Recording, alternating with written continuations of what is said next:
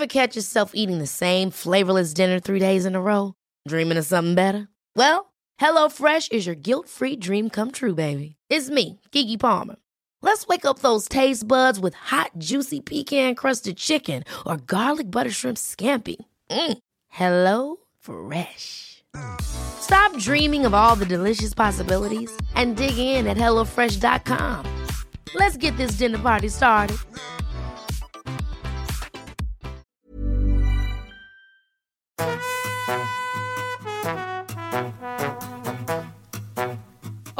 Estás escuchando De piel a cabeza. Un recorrido por tu salud con Ana y Rosa Molina. Porque sabemos que el conocimiento es la mejor medicina.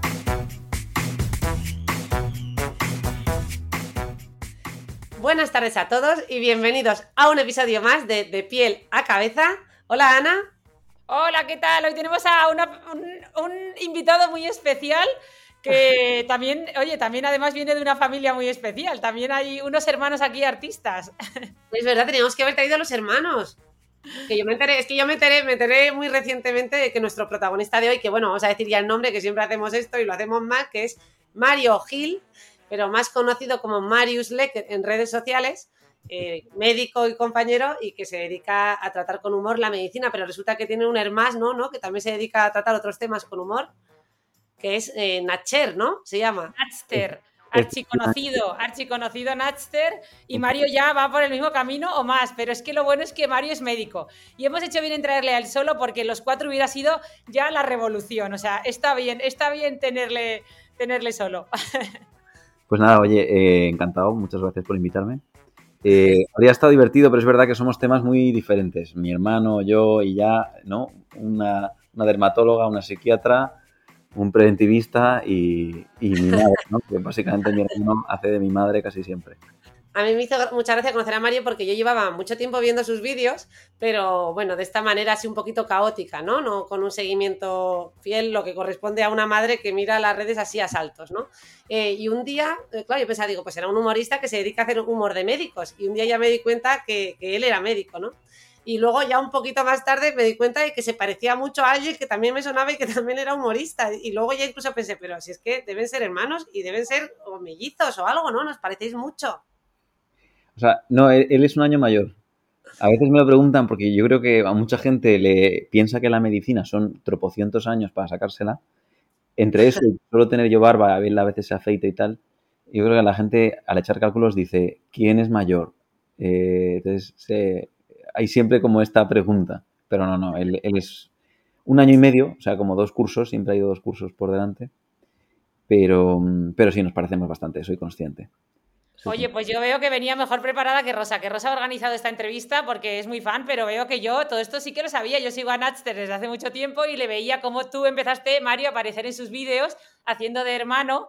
eh, y, y ya, y luego investigué y dije, este humor de médicos tan fino, esto tiene que ser médico, y efectivamente, o sea que. Pero mira, está súper bien porque representáis las dos partes del público real, o sea, que tengo ahora mismo.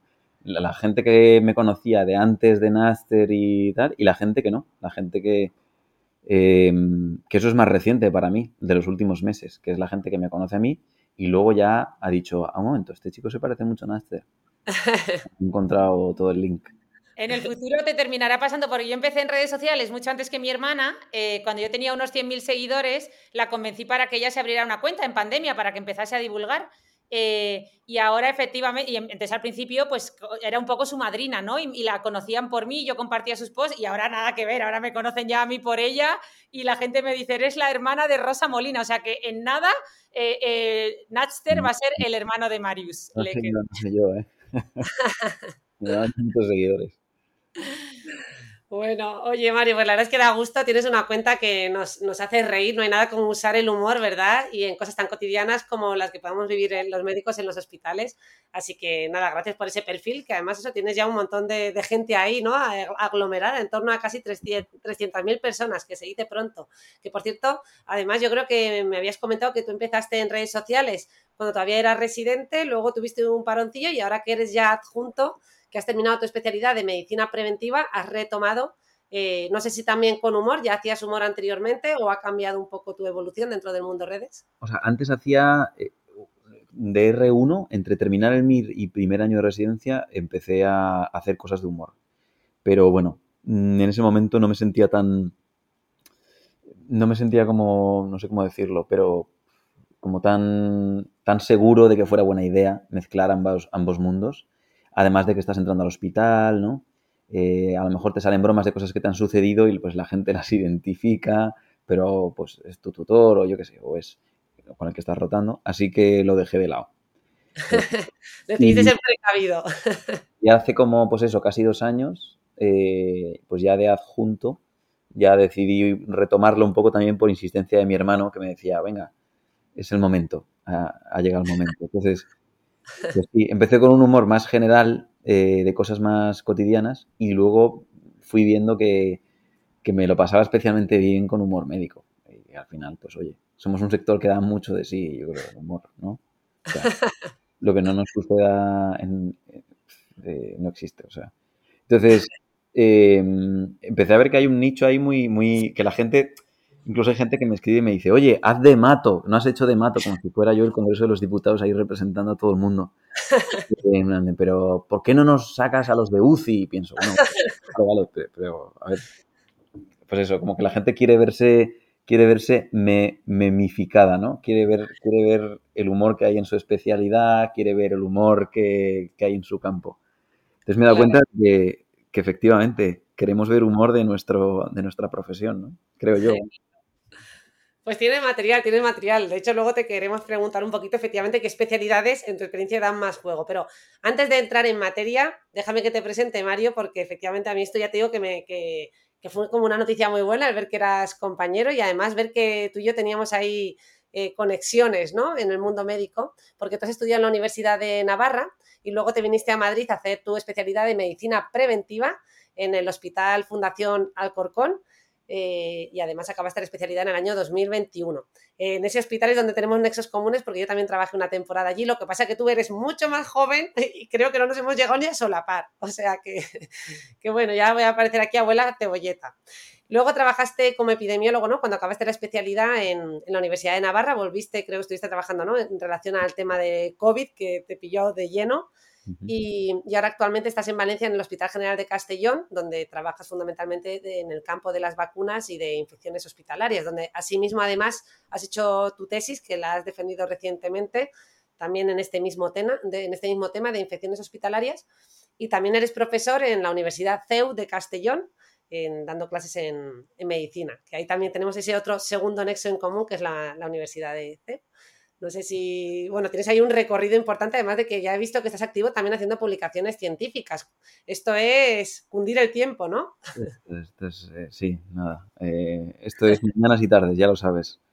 Pues al final publicar, investigar, tiene ese punto de que quieras y que te apetezca dedicar tiempo. Hombre, y además, eh, bueno, yo quería hacer esta presentación más científica porque imagino que, tú con todo, esta, ¿no? con todo este recorrido que tienes ahora en redes sociales también te presentarán de otra manera en, en los congresos, ¿no? A mí me pasa que me hace gracia que llevo muy poco tiempo en redes sociales y lo que me ha costado de verdad trabajo y esfuerzo y sudor ha sido toda la trayectoria médica, ¿no? Eso, efectivamente, hacer la especialidad, hacer la tesis y tal. Y luego voy a los congresos y me presentan eh, o sea, lo primero que dicen de mi currículum es que estoy en redes sociales, ¿no? Y me, hace mucha gracia. No sé si a ti también te pasa esto. Sí, sí, totalmente, totalmente. Siempre digo lo mismo. O sea, te puedes pasar 11 años estudiando y trabajando y publicando que a la gente le interesa. A ver, que es normal, ¿eh?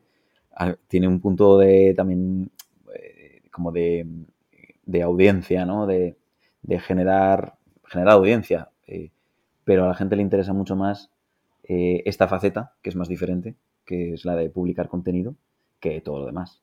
nadie quiere escuchar mi tesis. Yo creo que ni mi hijos quieren escuchar mi tesis. Mis padres vinieron y yo creo que casi se duermen en primera fila. Entonces, bueno, pues es, me pasa también bastante. De hecho, mucha gente no se cree que sea médico o no, porque piensan, no, no, tienes que ser influencer. Claro, lo tienes, en el cerebro lo tenemos dividido, ya te digo, yo también te veía y lo tenía dividido, era como, bueno, un humorista que hace humor de médicos, ¿no?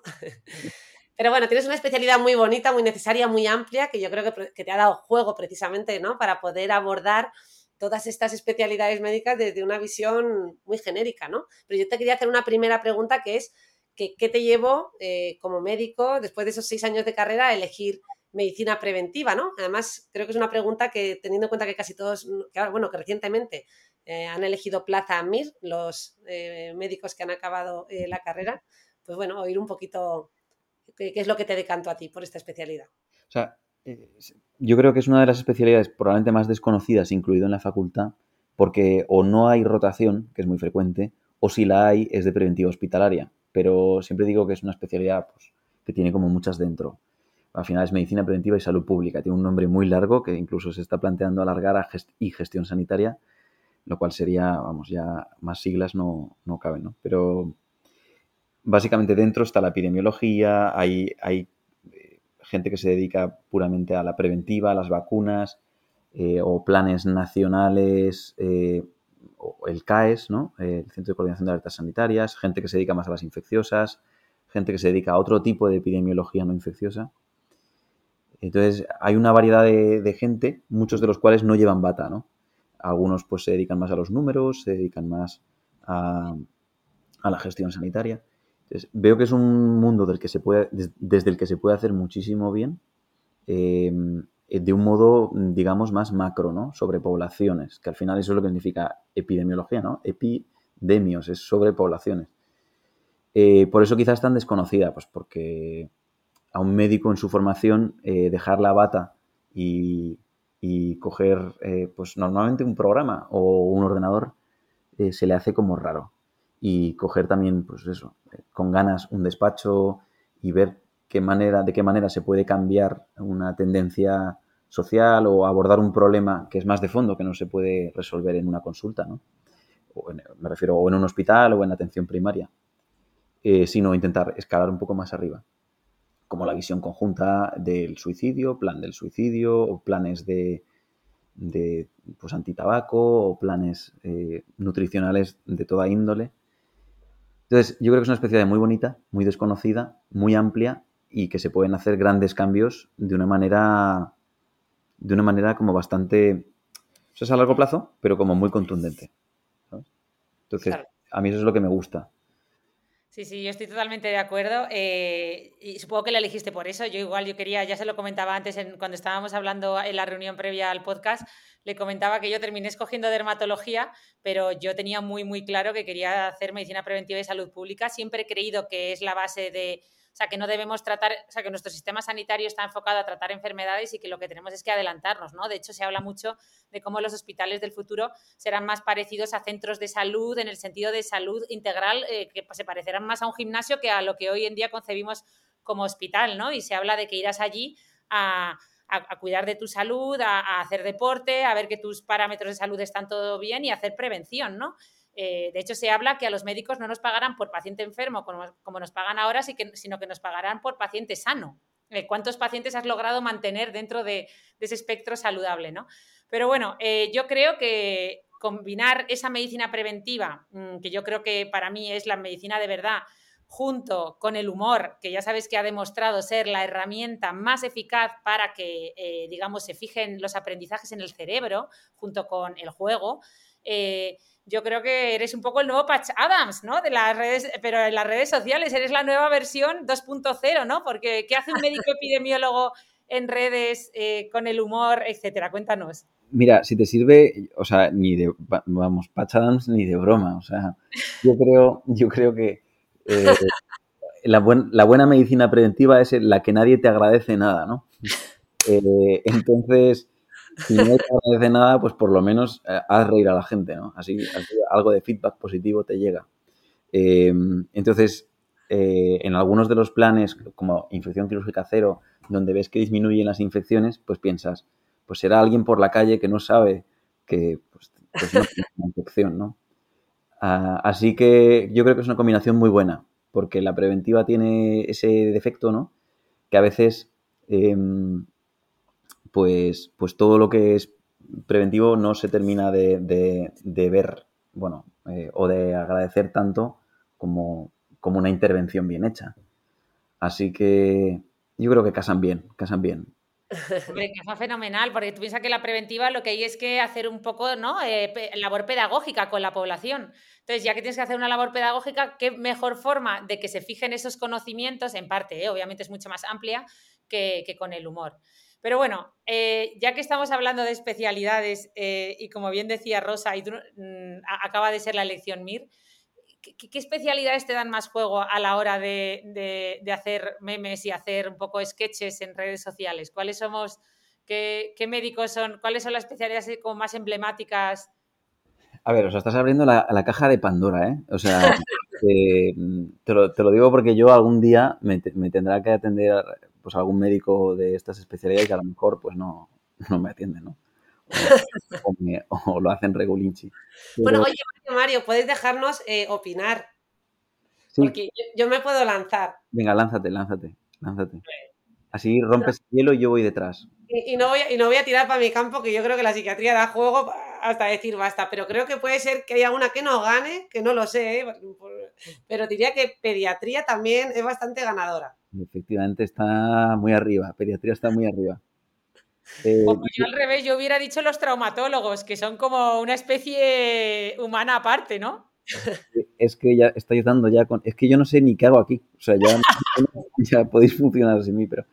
Pero mira, la traumatología da mucho juego, pues porque no sé muy bien por qué, me he parado a pensarlo y no sé muy bien por qué, pero dentro del mundo médico ya sabéis que hay pues muchos chistes internos, muchas bromas, donde suelen salir, pues esto es como lo de un inglés, un francés y un español, ¿no? Pueden salir un traumatólogo, un internista, un pediatra, eh, psiquiatría también está bastante arriba por ahí, ¿no? Eh, así que también tiene mucho que ver con las especialidades que la gente conoce así a pie de calle. Eh, aunque muchos obviamente son tópicos, pero bueno, que también, mm, pues, oye, incluso en mi especialidad todos tenemos ahí buenos tópicos, pues hay que surfearlos, ¿no? Y aprovecharlos Em, entonces yo diría que más o menos estas suelen estar bastante, bastante arriba. O sea, pero ¿te quedas con una o no? Si me quedo con una, eh, me quedo con una. Diría, voy a decir pediatría. Pediatría. Porque luego tiene muchos campos dentro, pero la pediatría sí en general, pues, pues sí, sí, da juego, da juego. Esa imagen del pediatra, eh, es que tú ves un pediatra por el hospital y es que lo identificas eh, al momento, o sea, mm. cargado de pichiwinis, eh, con cara de buena gente, ¿no? O sea, obviamente es un estereotipo que todos tenemos, pero es que hablando, bueno, bueno, es que, es que tienen todo el arte. Capacidad de ciencia, pero a la vez de saberse todos los juegos y todas las canciones que tiene que saber. Lo de las canciones es tal cual. Y todos los dibujos Bueno, venga, es muy buena. Y, mm, yo tenía una, visitadora que me decía que visitaba varias especialidades, entre ellas pediatría, traumatología, medicina de familia y psiquiatría, ¿no? Y, solía bromear, ¿no? Como pues con los pediatras, siempre lo más atractivo de la charla era que los pediatras se fijaban en los muñequitos del PowerPoint y a ver qué, ¿no? qué folder era más, eh, más llamativo en cuanto a, a código infantil, ¿no? De imagen. Eh, los médicos de familia eran los que estaban más atentos y aguantaban más tiempo sentados en las sillas sin moverse, aprovechando el curso eh, en toda regla, ¿no? Decía, los psiquiatras, bueno, no, los traumatólogos eran más nerviosos, nos lo ponía como que los traumatólogos iban a esa parte práctica, eh, de bueno, ya 10 minutos y, vamos, vamos ya a entrar en materia. y los psiquiatras nos ponían como que, que mirábamos muy fijamente y escuchábamos mucho y que eso daba un poco de, de cosita. Y sí, el tópico del psiquiatra yo creo que a la gente es como que le da miedo hablar con un psiquiatra, eh, me está psicoanalizando. Todo, esta, todo este mundo de qué, está averiguando sobre mí. ¿Qué, piensa? ¿Qué piensa? La verdad es que el psiquiatra que está agotado, que trabaja solo de 8 a 3, pues no piensa nada, no tiene la mente en blanco y tiene pajaritos, pero no pasa nada hay un imaginario colectivo que en el fondo tiene, oye, tiene sus bases, porque al final es verdad que ahí hay perfiles, esos estereotipos son en base a algo, obviamente no son reales, pero, pero eh, eh, hablando precisamente de esos estereotipos, ¿cómo es el estereotipo de medicina preventiva y, cómo, y qué te llevó a ti a elegir medicina preventiva? O sea, ¿qué, perfiles encuentras en una especialidad como la, como la tuya? Pues eh, mm, perfiles bastante diferentes, pero si lo tengo que dividir en dos grandes, diría que es los dos nombres de la especialidad, medicina preventiva y salud pública. La gente muy de salud pública suele ser un poco más, eh, suele estar más asociada a la investigación, a, los datos, conocen mejor, digamos, em, pues las cosas a un nivel macro, ¿no? Yo siempre digo que en economía existe la microeconomía, ¿no? De empresas y, y pues se centra más en las cosas concretas y la macroeconomía de, pues, cómo va España, cuáles son sectores estratégicos, pues yo creo que es igual.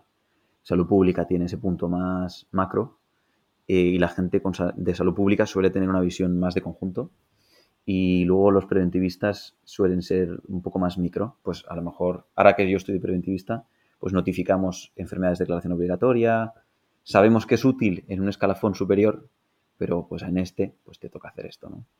Eh, pero no tenemos los datos del hospital, lo típico, ¿no? Hacemos el EPINE, el estudio de prevalencia de infecciones nosocomiales del hospital, cosas así. Eh, y luego, pues lo típico, los pasamos a, a, estancias superiores que ya hacen una visión de conjunto de la comunidad autónoma o del país. Así que diría que esos dos sectores, o sea, que claramente estos son los dos perfiles. No he explotado mucho en redes aún mi especialidad, no le he dado mucha caña. Creo que porque también a lo mejor es más desconocida y, y también me interesa pues aprovechar lo que el público conoce como para pues para eso, ¿no? para, para hacer bromas de algo que la gente diga, ah, pues efectivamente, ¿no? O esto es lo que la gente piensa de los cardiólogos, de... Pero la medicina preventiva, pues quizá la gente la conoce más a raíz de la pandemia, ¿no? Eh, Oye, o... pues eso, hablando de la pandemia, eh, o sea, que ¿cómo, ¿cómo, estamos después de, de, la pandemia? Después de tres años han pasado ya, ¿no? Tres años, tres años, efectivamente, tres años. Pues la verdad que ahora mismo no estoy en, sobre el terreno, o sea, estoy sobre el terreno en lo que es en mi hospital, ¿no? Pero a nivel España, antes estaba a tope, sobre todo el año pasado, que estuve trabajando en un proyecto eh, europeo que le dieron a, a, una persona de la Universidad de Navarra y me contrató para, para ayudarle con, con, ese proyecto. Entonces, ahí sí que conocía muy bien los datos nacionales y demás. Pero ahora mismo sé que estamos bastante mejor que lo que estábamos antes. En concreto, mm, pues, estos, últimos, estos últimos meses va mejor. Eh, y bueno, la letalidad ha bajado, la gente está muy vacunada. Eh, las pautas completas en España creo que ascendían a 40 millones, o sea, vamos, casi la totalidad de la gente está vacunada, se nota también en las UCIs. Entonces, mmm, sin, sin, ser, ahora mismo sin estar al 100% en esos datos, obviamente estamos mejor. Pero bueno, unos... una, una, pregunta que circula mucho, Mario, en relación a esto es, se ha vacunado un porcentaje muy elevado de la población, pero ¿qué pasa si no se siguen esas vacunas? Eh, ¿Tenemos ya una inmunidad bastante fuerte o podemos dar un paso hacia atrás muy, muy importante? Que esto es una cosa, que una pregunta, ¿no? Eh, frecuente últimamente. Sí, pues, eh, o sea, yo, así a nivel mmm, vacunación, claro, obviamente pues ponemos muchas vacunas de COVID, notamos, pues, notamos mucho que han disminuido el número de vacunaciones, que ahora la gente que más se vacuna pues, son los de grupos de riesgo, y la gente suele atribuir todos sus males a la vacuna, ¿no? O sea, lo que, si ha suspendido un examen es porque se vacunó un mes antes. Entonces, joder, eh, es llamativo porque la gente no, nunca establece una relación causal entre casi nada, ¿no? Eh, no sé, si se toman un ibuprofeno o se meten un gramo de paracetamol eh, tres veces al día y eso no, no, afecta. Pero si se vacunaron siete meses antes, les ha parecido ahora un sarpullido en la piel. Entonces, entonces esas relaciones son, son curiosas, ¿eh? Pero claro, como siempre ha habido gente con cosas que no tenía antes, porque eso de eso va la enfermedad, ¿no? Pues casi todo el mundo que tiene cosas nuevas este año o el año pasado, pues es por la vacuna y punto. Sí, sí. Entonces, la gente no tiene reparos con el resto de vacunas neumocócicas ni nada, pero con esta, bueno, esta es el... Esta estaba en la opinión pública, ¿no? Ha, ha sido vapuleada, eh, ha sido pues, expuesta, ¿no? Eh, eh, yo creo que no, seguro no ha habido otra vacuna en la historia más expuesta que esta, con lo cual, cuando algo está en, en, en la voz pública, pues todos sabemos, ¿no? De ello. Total, al final la causalidad, como bien sabéis, pues tiene sobre todo la que es individual, la de uno mismo, es lo que uno subraye, ¿no? Si se tomó un té de raíces de, de Perú y ahora está mejor, pues si lo has subrayado bien, pues oye, es eso. Ah, pero bueno, pues muy bien. O sea, a, a, lo mejor es una regresión a la media, ¿no? Es, pues ya está, te tocaba ponerte mejor. Pero bueno, con las vacunas pasa esto. Sí, sí, esto es muy de Kahneman y Bersky en el libro de ¿verdad? Pensar rápido, pensar despacio, cómo claramente, o sea, cómo eh, inciden en esto, ¿no? En este, este sesgo que tenemos los seres humanos de correlación, causalidad, o sea, sobre todo para nosotros mismos y la dificultad que tenemos para pensar probabilísticamente, ¿no? Con estadísticas que es como los, vosotros, eh, los epidemiólogos, tenéis más la, la, mente estructurada, ¿no? Pero el resto de la población, lo que tú dices. Yo el otro día recibía consultas de un montón de amigos que les había salido, bueno, un montón de amigos, no un par de amigos, pero que les había salido el pestóster y ya tenía que ser por la vacuna de hace un mes y todo, efectivamente, ahora ya todo es por la vacuna. O sea que totalmente, subrayo, vamos, tal cual todo lo que has dicho. Mm.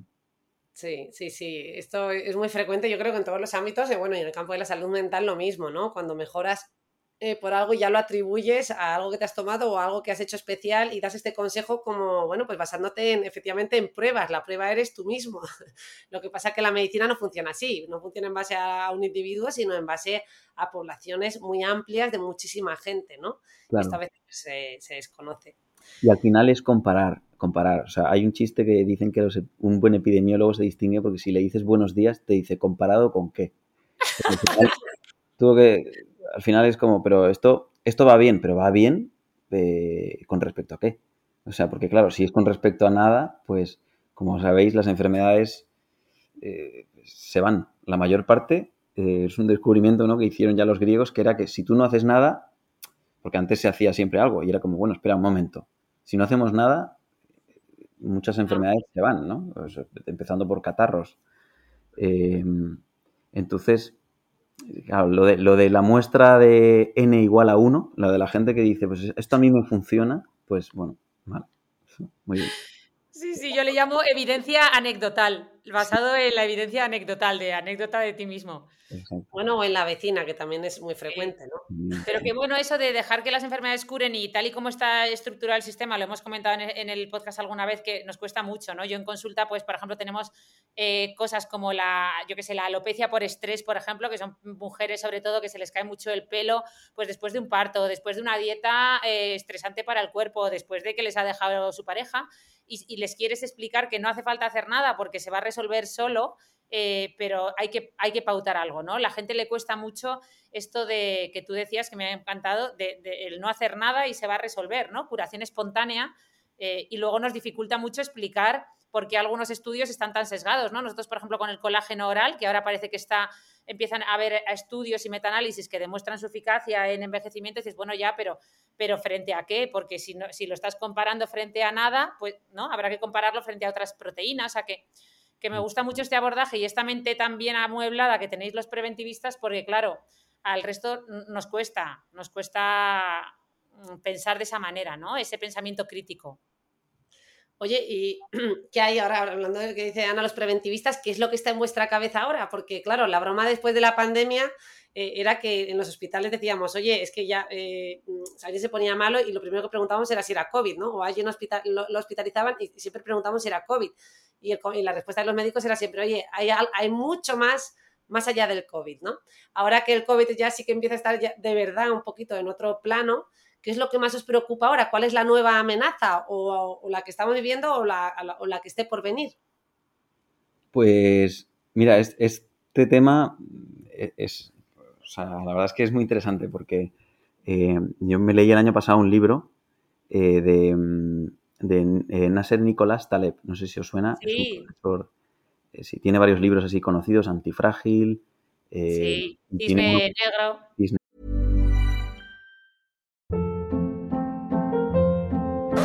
Hold up. What was that? Boring. No flavor. That was as bad as those leftovers you ate all week. Kiki Palmer here, and it's time to say hello to something fresh and guilt-free. Hello Fresh. Jazz up dinner with pecan-crusted chicken or garlic butter shrimp scampi. Now that's music to my mouth. Hello Fresh. Let's get this dinner party started. Discover all the delicious possibilities at hellofresh.com. Hiring for your small business? If you're not looking for professionals on LinkedIn, you're looking in the wrong place. That's like looking for your car keys in a fish tank.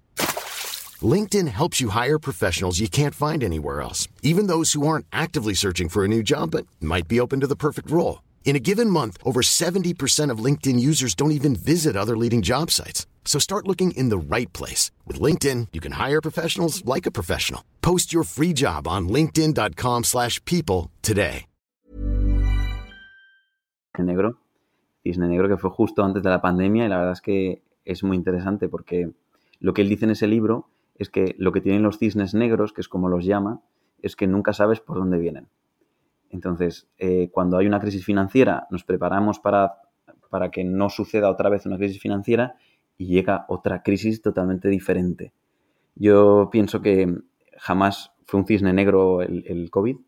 Eh, mm, como que nos armamos eh, de seguridad para que no se repita un COVID y de pronto te llega una crisis como la de Rusia, ¿no? que no tiene nada que ver, eh, que no es prácticamente ni económica, sino que es casi diplomática. Entonces, y de pronto le das una importancia a la seguridad nacional, al ejército, tal, y a lo mejor el siguiente golpe pues viene por un sitio totalmente diferente. Entonces, los epidemiólogos o los preventivistas en general, o sea, no somos adivinos, somos bayesianos. Lo que al final hacemos es eh, corregimos nuestras predicciones según los eventos. Es decir, pues una persona que empieza a beber, dices, mira, si vives a este ritmo, eh, te auguro una cirrosis en este tiempo, pero tú no sabes si va a empezar a beber o no. Entonces, mm, yo ahí creo que retomaremos las guerras que teníamos antes, empezando por acabar con el COVID, empezando por retomar las vacunaciones de gripe, que también previenen muchas muertes, y retomando otra vez las guerras de la obesidad, del tabaco, que sigue siendo una lacra aún muy poco de moda, porque el tema ya está como pasado de moda, el tema de la lucha contra el tabaco, pero eh, muchos institutos, muchos datos nos dicen que en España aún tenemos, dejamos mucho que desear con este tema. Entonces, como las cardiovasculares son nuestro, pues, nuestra principal causa de muertes y tumores, y casi todo se asocia a eso, pues atacaremos a los factores de riesgo de siempre. Glucosas elevadas, eh, eh, IMCs altos y, y tabaco. ¿no? Y ambientes, ambientes proinflamatorios, ¿verdad? Exacto. Porque justo esta mañana leía el libro del doctor Avellán, que también es médico, cardiólogo, que, es- que también divulgador en redes, y justo leía eso, ¿no? Él se quejaba de justo lo que tú dices, de hay que ver eh, cómo saltan a, a- a medios, pues temas como la pandemia, obviamente, pero que él mismo decía, es que las muertes, mm, no hay nada que supere las muertes por factores de riesgo cardiovascular, como la falta de ejercicio, eh, las dislipemias que vemos, esos ambientes proinflamatorios, el tabaco y otros tóxicos, y sin embargo, pues eso, se, como no, lo que tú dices, no está de moda, ya es algo como muy, muy conocido, ya no, los medios no lo tocan y al final, eh, como tenemos el sesgo de, de los medios, pues Mm. vemos todo a través de las gafas de lo que, del sensacionalismo, ¿no? Y lo que un poco eh, está de moda, es novedad, es trending o cosas así. Totalmente. Totalmente. Oye. Y Mario, has mencionado que entonces en España seguimos un poquito a la cola en el tema de tabaco. Eh, ¿Qué temas o qué otros temas, en qué otros temas estamos un poquito peor en España? ¿O qué es lo que más preocupa así a nivel nacional actualmente? Eh, el típico tema que se comentaba mucho prepandemia, que luego la pandemia, pues no, se ha llevado un poco toda, toda la prensa, pero mm, era el tema del, el- del suicidio eh, en gente joven, especialmente, que, es, que lleva una tendencia al alza desde hace ya tiempo, y la obesidad infantil, por ejemplo. Son problemas muy diferentes, pero que la obesidad infantil, más que que un niño vaya a fallecer ya, es más, más una tendencia de cambio de hábitos eh, cuando una persona de ya de pequeño tiene unos hábitos, pues es muy difícil de cambiar, ¿no? Es el momento de establecer los patrones de conducta y tal. Es- ¿Eso es preocupante? Sí, pues porque, bueno, se proyecta hacia el futuro, ¿no? Pero, mm, bueno, son temas muy complejos, ¿eh? No soy un experto en ellos, pero he podido, sí que he podido trabajar con gente que se dedica a temas de suicidio y demás, y casi todos los planes son, se centran en los desencadenantes más cercanos al evento. Pues desde encontrar factores de riesgo de una persona que esté a punto de suicidarse o que se pueda suicidar. Eh, y es mucho más difícil buscar eh, desencadenantes lejanos al evento. Y, con el tema de la obesidad igual, pues al final factores obesogénicos, ¿no? Eh, pues hay un montón. Y los cambios de dieta, pues a qué se deben? Pues eh, hay estudios, Framingham está haciendo estudios de cómo afecta tener personas o sea, cómo si tienes gente cerca eh, con obesidad, en, el caso del estudio Framingham, pues como tienes un factor de riesgo te mucho mayor de tener obesidad, como si fuera una especie de, fumador pasivo. O sea, si tienes gente, un ambiente obesogénico, gente obesa, tiendes a, a aumentar de peso. Entonces, ahí yo creo que eso es epidemiología pura, es como que no somos islas, ¿no?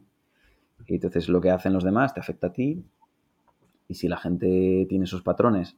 Yo hay veces que voy a restaurantes, pido un menú y el menú es que pienso, claro, si esto es lo que nos deberíamos comer cada uno, eh, pues eso es que establece la situación de cómo estamos, ¿no? Si es enorme o si, si se supone que tienes que ponerte fino o o beberte cuatro o cinco copas para estar ahí aguantando con la gente. Pues al final son ambientes difíciles de hostiles, ¿no? A la salud, pero bueno. Oye, eh, importante, ¿no? Que has mencionado efectivamente este tema de suicidio que está al alza. En este podcast hemos hablado de, eh, de ello, ¿no?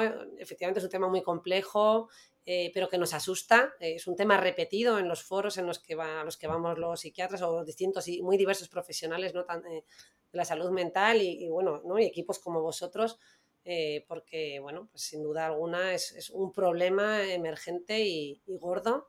Y no sé si también abordáis el tema de, las pantallas, el mundo de las redes sociales, eh, cómo, está todo esto involucrado, o no entráis ahí. Mm, te diría, o sea, eh, lo más cercano que he estado un poco a este campo es trabajé en la Universidad de Navarra con unos cuestionarios que abordaban el tema de bienestar psicológico. Em, y en Barcelona, en el IMIM, en el Instituto de Investigación de Hospital del Mar, eh, un poco con Jordi Alonso, que es especialista en suicidio, aunque yo no traté, no trabajé de, el, suicidio con de suicidio con él, ni, temas relacionados con el suicidio, sí que aprendí mucho. Y mm, tampoco quiero aquí mojarme en algo que no soy experto. Sí que, sí que veo, o por lo que he podido leer, que no es fácil asociarlo a pantallas, a redes eh, y cosas parecidas. Pero que, bueno, mm, el aumento, pues, sobre todo en gente joven, que es el que más nos preocupa, aunque hay un aumento muy grande en gente no tan joven pues probablemente sea muy, pues muy multifactorial. Yo, yo, siempre he pensado, por lo que he leído y demás, que hay unos factores como más o menos conocidos, que esto tú sabrás muchísimo más que yo, que son los relacionados, pues los típicos que se hacen por países, con climas, con creencias, con, con por supuesto patología mental. Eh, pero con vulnerabilidad, incluso con vulnerabilidad biológica. ¿no? Pero yo creo que sí que la clave es esta bueno, pues eh, como casi todo en salud mental, ¿no? Que es muy complejo y influye en factores biológicos, psicológicos, sociales, culturales, ambientales. Yo creo que hay uno ahí, que no sé si me corroborarás o no, eh, que puede ser más el tema de un estado de bienestar sin objetivos concretos, ¿no? Eh, que al final creo que siempre he pensado que fue más bonito pelear por un estado de bienestar que disfrutarlo. Entonces, como que al final, si no tienes un objetivo muy claro, tampoco estás muy, no tienes un enfoque vital, no te sientes como que tengas una misión, que este es un poco el tema de Víctor Frankel, ¿no? Eh, de la, de la, de la logoterapia, ¿no? Pero pues, hacia dónde vas, ¿no? Eh, por eso el hombre en busca de sentido. Y yo creo que te hace menos resiliente, pero también pues, te quita un poco eh, pues las ganas de pelear por, en el caso de Víctor Frankel, por sobrevivir, pero ahora mismo por, bueno, pues por, porque, pues por tener un sentido, ¿no? Pelear en, alguna dirección. Si no es un poco absurdo, madrugar por las mañanas se hace muy pesado. Tener un propósito, ¿no? Eh, una vida con un propósito. Qué bien, qué buena reflexión que has hecho, Mario, y totalmente de acuerdo contigo, ¿no? O sea, cómo nos influye esto como algo más, eh, más transversal y más generalizado, y luego todo el resto de, de factores, ¿no? Pero este como un gran factor enorme, como eh, que nos influye a todos, ¿no? Eh, mm. yo creo que sí que está habiendo un cambio social en ese sentido. Pero bueno, no nos vamos a meter más en el tema de suicidio, que no hemos venido a hablar de eso y además ya hemos grabado y hemos tratado el tema de manera más extensa eh, y detallada en episodios anteriores, así que invitamos a los escuchantes a que se remitan a, a ello. Y bueno, nos queda poquito tiempo, pero yo te quería hacer una pregunta porque, claro, tú al final como preventivista tienes una visión muy global, ¿no? Em, de la medicina en general, de, bueno, eh, y luego de, a nivel poblacional, ¿no? Yo suelo decir que al final las redes sociales eh, también nos proporcionan esta visión general, ¿no? Es como tener un estetoscopio eh, y ponerlo en la población y ver de qué se habla, ¿no? yo como médico en redes sociales lo percibo, porque de alguna manera a lo mejor yo hablo de un tema y recibo 100 mensajes eh, que señalan la misma cosa, ¿no? Con lo cual es como tener una visión y una información amplificada de lo que piensa la población. De hecho, actualmente hay estudios de investigación que se centran en evaluar qué es lo que habla la gente en redes sociales. A esto se le llama social listening, ¿no? Nosotros hemos hecho un trabajo de investigación recientemente con el doctor Miguel Álvarez de Mon, em, donde hemos hecho ese social listening en, en Twitter y veíamos un poquito, pues por ejemplo, con respecto al tema de las psicoterapias, de cuál es de la que más se hablaba, ¿no? Y esto es, y esto es relevante, porque si hay algo de lo que se está hablando muchísimo, pues esto también tiene un impacto en la población, ¿no? Así que bueno, yo quería saber tu opinión eh, en esa visión amplificada que tú tienes, tanto a nivel hospitalario como a nivel de redes sociales, con un canal ¿no? tan, tan grande como el tuyo. Eh, ¿Cuáles son las grandes eh, preocupaciones de la población o qué es lo que percibes tú por redes? bueno, pues es una pregunta complicada, ¿eh? porque Em, al final, mm, ahora mismo mi público, sobre todo en el tema del humor, es más médico, ¿no? Em, entonces, a lo mejor tengo una visión ahí un poco sesgada.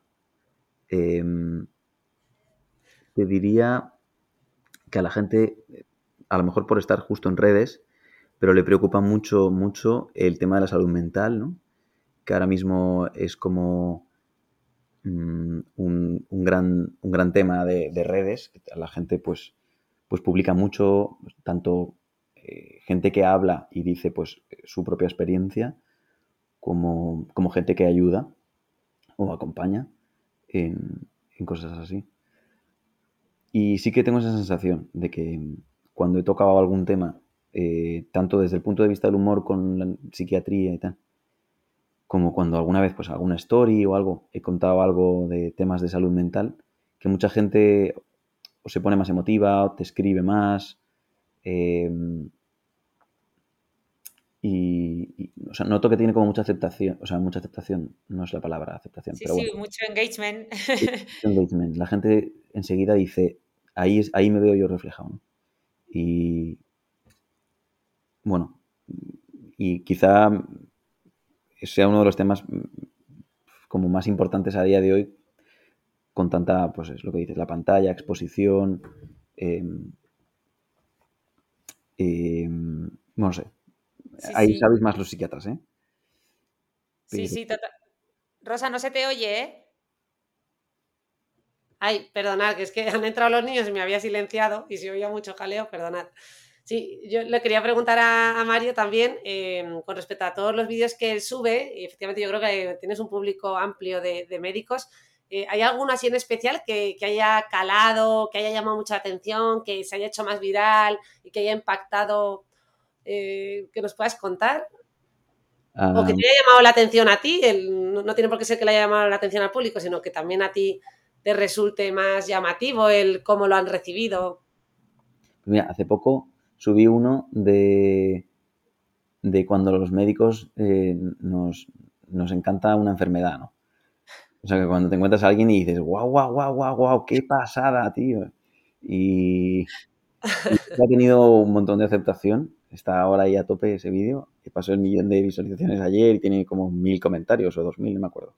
Este era uno que hablabas de una fractura que decías, qué bonita, que esto no lo había visto nunca, no sé si curarla, porque claro, o sea, y además usamos el término bonito, ¿no? Muchas veces para, para enfermedades o cuadros que son graves, pero que son raros, que los estudiamos en la carrera de medicina y el día que lo ves estás emocionado por haberlo visto, pero claro. Era este, ¿no?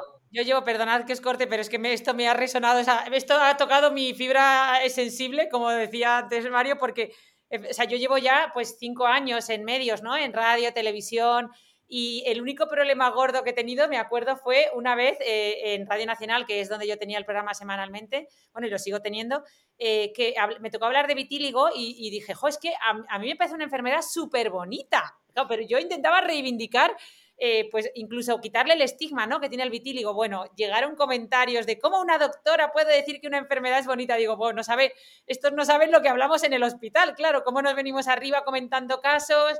Eh, tengo un casazo, tengo un casazo, tengo eh, algo súper bonito. Y dices, Dios, es verdad que a lo mejor deberíamos revisar un poco el léxico, ¿no? Porque muchas veces esto es chocante para, para la población general, sí. Y perdón que ya te dejo hablar, Mario, que os he cortado. Totalmente, sí, viene súper a cuento esto porque nos pasa a todos. Cuando encuentras una cadena epidemiológica bien hecha de un brote, es maravilloso. Es una pequeña satisfacción, ¿no? De decir, hola, fíjate, hemos encontrado el origen, ¿no? Eh, una escombroidosis, fíjate, pues por, este pescado que la intoxicación. Eh, los, de los casos más bonitos que hay en epidemiología son eh, pues el de Barcelona de pues uno que se, que se tardó mucho en asociar unos brotes de asma con unas descargas de un tipo de semilla en el puerto de Barcelona, que al, pues, al descargarla, ¿no? pues eh, esparcía a partes del grano, creo que era de soja, un tipo de soja, y entonces generaba asma por la ciudad. Pero claro, hubo que mapearlo, porque si no, no era fácil de encontrar, es muy fino ese polvo. Y al final se vio que eran los días que se descargaba eso. Pues eso es, claro, maravilloso. O sea, prácticamente se aplauden entre ellos de decir, mira. Y, y es que es bonito. Lo que pasa es que, claro, no es bonito ni para los pacientes, ni nos alegramos, ni nada. Solo que, pues es una de esas cosas que piensas, pues es un éxito, mejor dicho, ¿no? Un éxito haberlo parado, haberlo encontrado, pero entiendo que el mensaje pueda ser a veces equívoco. pues parece que estés celebrando, ¿no? Encontrar un signo patognomónico de algo que dices, mira qué maravilla. Pero bueno, no es así. Es verdad, es verdad. Es verdad. Oye, por cierto, y eh, eh, claro, eh, ahora que nombrabas España, etcétera, es verdad que en este podcast hicimos un podcast sobre longevidad y vimos que, bueno, tú supongo que sabes de las zonas azules, ¿no? Del planeta que son más longevas. Y nos sorprendió mucho que las, las, predicciones, que a lo mejor estamos equivocadas, pero las predicciones que estuve leyendo en el centro de, creo que era de Stanford, donde están haciendo el mapa de la vida, decían que que el país más longevo del mundo en 2040, superando incluso a Okinawa y a Japón, eh, sería España si las predicciones y las un poco las mediciones de salud pública seguían como hasta la fecha, ¿no? Eh, para 2040 superaríamos a los japoneses, creo que era con, nosotros tendríamos 85,7 años de vida media, creo, y ellos 85,5 o algo así, o, a lo mejor me están bailando un poco los números, ¿no? Pero entonces, ¿tú notas diferencia de trabajar como epidemiólogo en España frente a, yo que sé, un epidemiólogo en Estados Unidos? Eh, ¿e-, ¿Es cierto esto? Eh, cuéntanos si... A ver, la verdad es que ahí en España tenemos una posición bastante privilegiada, eh, sobre todo en esperanza de vida, ¿no? O sea, esperanza de vida global, que estamos muy bien, estamos ahí, siempre estamos por ahí top 5, ¿no? Eh, perdón, que además he dicho longevidad y longevidad no es lo mismo que esperanza de vida. Efectivamente, es esperanza de vida de lo que yo hablaba, perdón. Em, pero, pero y, en esperanza de vida en mujeres siempre las cifras son mejores. España puede estar la tercera del mundo o segunda, creo, detrás de Japón, Corea del Sur, creo. Y, en hombres solemos estar un poco peor, octavos, novenos. Em, pero, pero la verdad es que es súper multifactorial, ¿no? España yo creo que entre que es un país mediterráneo, si no pierde el ser mediterráneo, es decir, mantener una dieta mediterránea, un estilo de vida mediterráneo, eh, pues yo creo que probablemente vayamos a, mejor. Los japoneses tienen, efectivamente, Okinawa es como un caso conocido de gran frecuencia de centenarios, eh, junto con algunas zonas, creo que de Grecia y Portugal, ¿no? Eh, final Cerdeña creo que también, mm. en eso. Tienen en común cosas que me parece que vale la pena aprender, pero, pero Japón tiene una dieta muy, muy, muy pro-vegetariana, ¿no? Tienen eh, pues mucho pescado, eh, tienen un estilo de vida, las zonas donde sucede, pues em, con estos famosos principios del Ikigai, ¿no? Eh, o el, el Hara Hachibu, el, el espíritu del 80%, de no hace falta comer hasta llenarse, ¿no? No hace falta satisfacer todos los apetitos hasta, hasta el máximo. Se puede parar en un punto razonable, que me parece pura filosofía, vamos. Pero que un tipo de conducta muy, vamos, de la que hay mucho que aprender. Bueno, de hecho, eh, eh, según el mapa de la vida, que lo hemos hecho varias veces en el podcast, eh, la estrategia mejor para, para, para, envejecimiento hoy en día y para esperanza de vida era la restricción calórica sin duda alguna, ¿no? Que ellos lo llevan haciendo como parte de su filosofía y su ¿no? imaginario un poco colectivo, eh, pero que nosotros es verdad que aquí eso no lo hemos practicado tanto. Aquí como era reventar antes que sobre o como es el refrán, no me acuerdo, pero... Eh... No, no, sí, vamos, no dejar nada en el plato, vamos ahí. Claro, claro. Más, eso, ¿no? El famoso tópico de ir a casa de tu abuela y salir rodando de ahí, porque si no, no, si no, no, no está contenta.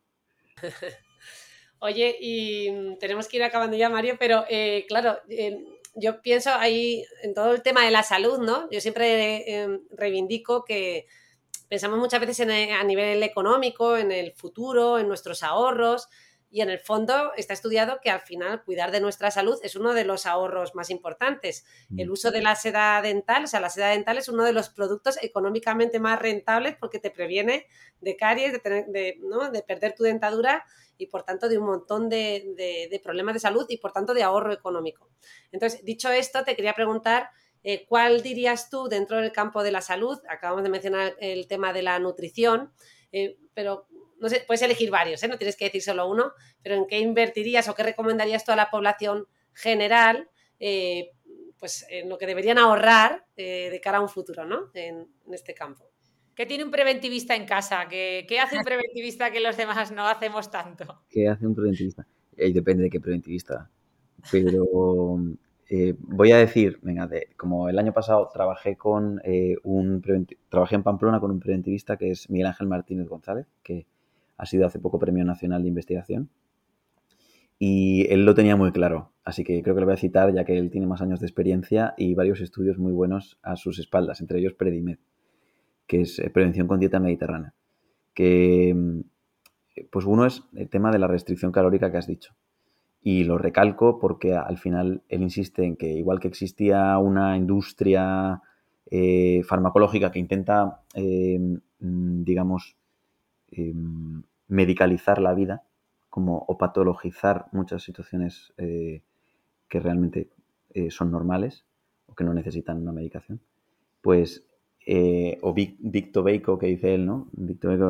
Las, las empresas de tabaco siempre han intentado decir que no, que este tabaco es light, que este tabaco ya no quema, que no, que no, no sé qué, van ahí como por delante, que hay una industria entera de alimentación que difumina un poco el mensaje de salud, que suele ser una frase que escucho mucho, más desde que él me la dijo, que es lo de un poco de todo, que es el mensaje más confuso y totalmente eh, mm, falso que existe, que es como eh, acabar concluyendo una especie de relativismo que nos vale a todos, para no concluir nada muy concreto y que cada uno haga lo que quiera.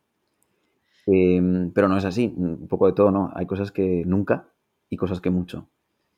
Eh, entonces, la restricción calórica es la clave. Lo que pasa es que dice, ninguna industria de alimentación va a aceptarte que lo primero que hagas es consumir menos. Como las redes no te van a invitar a consumir menos. Así que mm, te diría que dentro de las intervenciones más útiles que hay, casi siempre los que, eh, los que suelen hacer hincapié en que el ejercicio físico es la más, la más útil es la industria, incluido Coca-Cola, ¿no? que favorece todo tipo de eventos deportivos eh, no sé si debería decir o no ninguna marca, pero bueno, esta la voy a decir porque... Puedes decir todas las que quieras. Es algo bueno que hace Coca-Cola, pero obviamente eh, a veces intenta, porque algún epidemiólogo que, que, han contratado en Estados Unidos para intentar demostrar que el ejercicio físico es lo más útil que puedes hacer por la salud, cuando en primer lugar es la alimentación. Es decir, que el... entonces la restricción calórica es una de las claves, que no te lo va a decir nadie con dinero, eh, porque los que tienen dinero son empresas, ¿no? Eh, pero pues, hay que comer menos, comer menos y comer sano. Em, pero bueno, te diría que si me quedo con una es con esta. Y si yo algo intento practicar habitualmente y pienso habitualmente es, esto. Es decir, em, eh, intento, pues eso, no, comer demasiado y no cuando salgo de fiesta o algo, intento beberme una copa. Si, si bebo, eh, una copa no es necesario mucho más. Bebo lento, pero a mi alrededor hay gente que bebe pues, muchas, ¿no? Tres, cuatro, cinco. Y que cuando come también es a lo grande. comen por los ojos. Entonces, bueno. Eh, bueno, ya sabemos, ya no sabemos entonces el secreto de, Mario, comer eh, dejándote un huequito y, beber también lo justo para que te venga toda esta inspiración y todo este humor, ¿no? Porque de algún lado viene eh, todo esto que nos muestras en redes.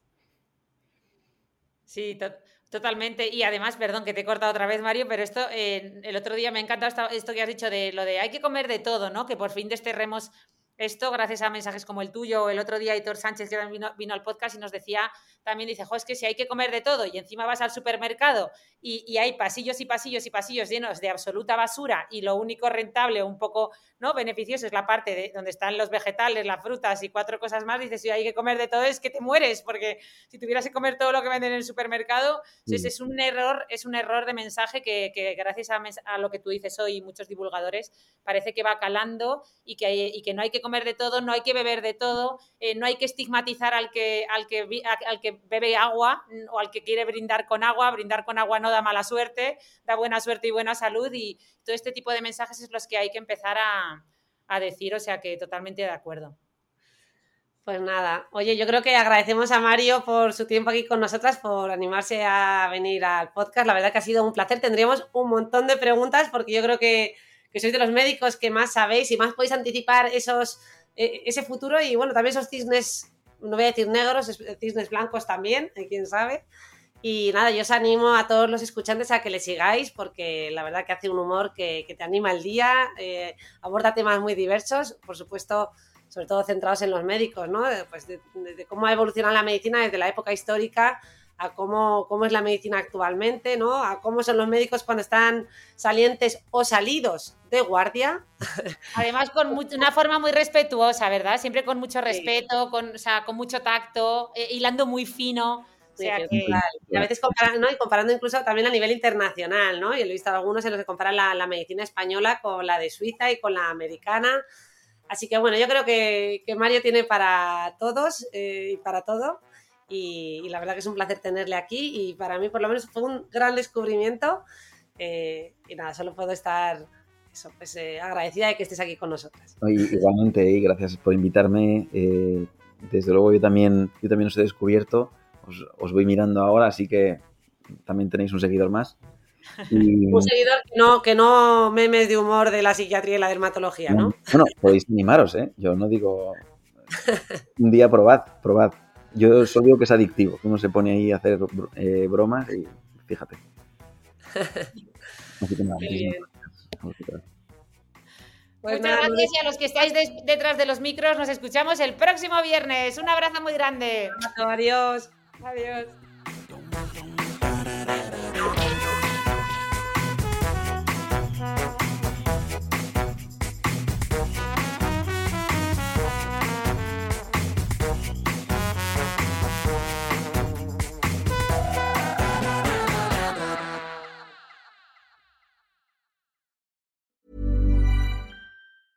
Even when we're on a budget, we still deserve nice things. Quince is a place to scoop up stunning high-end goods for 50 to 80% less than similar brands. They have buttery soft cashmere sweaters starting at $50, luxurious Italian leather bags, and so much more. Plus, Quince only works with factories that use safe, ethical, and responsible manufacturing. Get the high-end goods you'll love without the high price tag with Quince. Go to quince.com/style for free shipping and 365-day returns.